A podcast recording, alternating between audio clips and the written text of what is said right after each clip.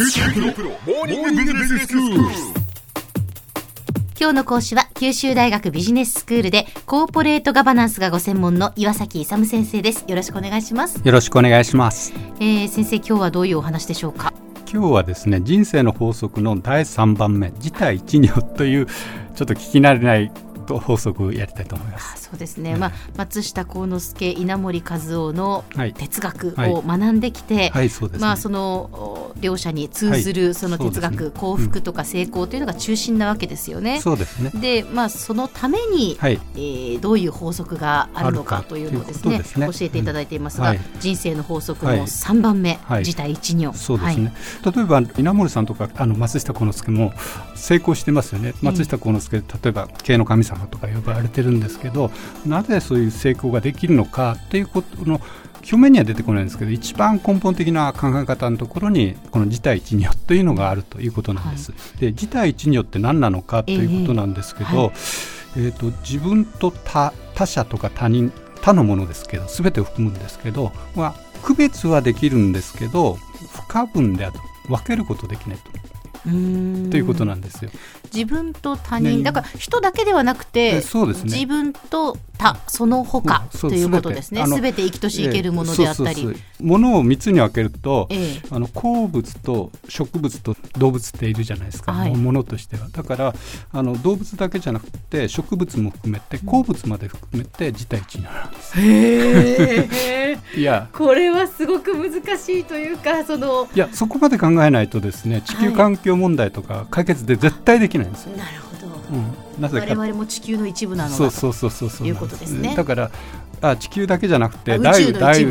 大宇宙がですね、はいはい、例えば太陽さんがあって太陽があるからこそあの植物とか動物が生きていけるわけです、えー、太陽がなければもう我々生きていけない。で例えば地球環境について言うとですね地球があの人間の活動に基本的には環境を作ってくれてるんですけど、えー、逆に人間の行動が地球環境にも影響を及ぼすと。例えば PM2.5 とか地球温暖化とか。あれ人間と環境っていうのは別だということじゃないんですよね。だからそういうふうに、まあ、あの自分と他は一緒であるという考え方これ東洋哲学の一番根本的な考え方なんですよ。はい、でこれはどこが違うのかということなんですけどこれ西洋的な二元論ってあるじゃないですか。自分と他人私とあなたとか、えー、あの人間と自然とか、はい、そういう自分とは別個に独立して存在するっていうのが大体西洋的な基本的なところなんですよ。うん、そうじゃなくてあの東洋的な哲学でいくとそれは違ってるんですけど不可分であるということなんですね。はい、はい、それでですねここの、えーと、自体一如がどこから生じてくるかっていうことなんですけれども、えー、2つの考え方って、まあ、個別の考え方から出発するのと全体性から出発する考え方がありまして、はい、個別のものからっていうことなんですけどこれはですねあのヨガとか座禅とかをしてですねいわゆる悟りの境地としてあの悟りのあの入門ができる人っていうのは要するに自分と他人がですねあ一体であるっていう感じられた人が入門できた人なんですよ。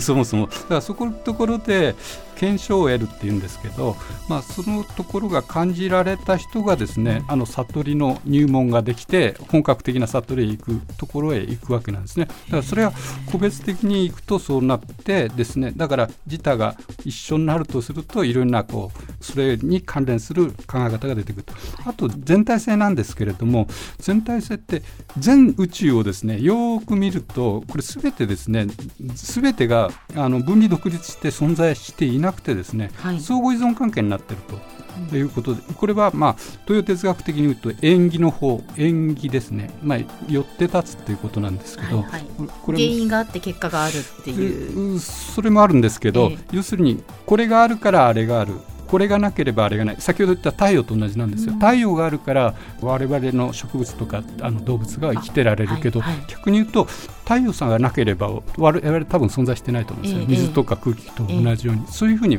お互いに相互依存しているということですね、はい、で先ほどもちょっと説明しましたように人間の活動が地球環境にいい影響とか悪い影響を与えるというのも相互関係なんですよ。向こうからこちらだけじゃなくてこちらから向こうの影響。まあ、そういうような全体としてですね成り立っていると。全てがあの鉱物まで含めて全てのものが相互依存関係しながら存在しているっていうのが。でそれで同じじゃないけれども、はい、異なるんだけどあの分離できないということが一番基本的になるということですね。はい、えー、それでこれとですねあの西洋的な二元論ってあの西洋っていうのはあの要するに小学校の頃自我の確率自己の確率をしなさいってよく先生 言いませんでしたか、えー、要するにちゃんとあの自分というのはこういうもんで、はい、ちゃんと他人に自分の考え方はこうだとか、うん、そういうふうにちゃんとしっかりした自分を持ちなさいよということなんですよね。そうですね。で自分と他人と明確に区別して自分は自分なりの意見を持つということなんですけども。そしてあの私たちがこう子どもの頃はちょうどこう、はい、やっぱ個性ということをすごく言われた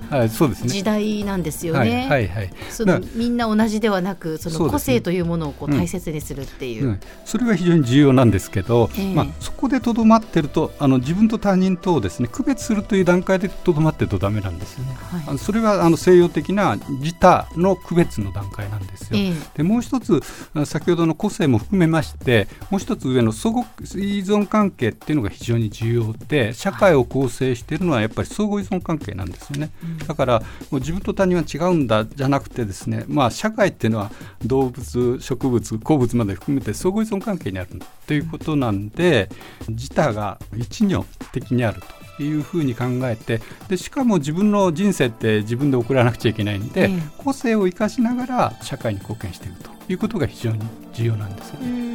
その自分と他人とを区別するということはやはり大切なんですね。で自分と他人というのを区別して、うん、まあ、やはりその自己を確立したり、うん、自分の個性というものを大切にしながら、うん。そね、その上で、そうそうこうやってすべて万物は相互依存であるっていうところに至るっていうことですね。そこが非常に重要なんです。自己確立っていうんですけど確率の上があるんですよ。はい。うん、そこをあんまり気づかなくて確立すればいいと。自己実現すればいいっていうふうじゃなくて、えー、やっぱりその上のですね、はい、独立した上で相互依存関係で全てのものが成り立っているというところを知ることが重要であると、その根本原理が自体一如という考え方では先生今日のまとめをお願いします。えっと成功とかですね幸福のための哲学におきましては自体一如という考え方を持ってですね生活することが非常に重要ですよということでした今日の講師は九州大学ビジネススクールでコーポレートガバナンスがご専門の岩崎勇先生でした。どうもありがとうございました。ありがとうございました。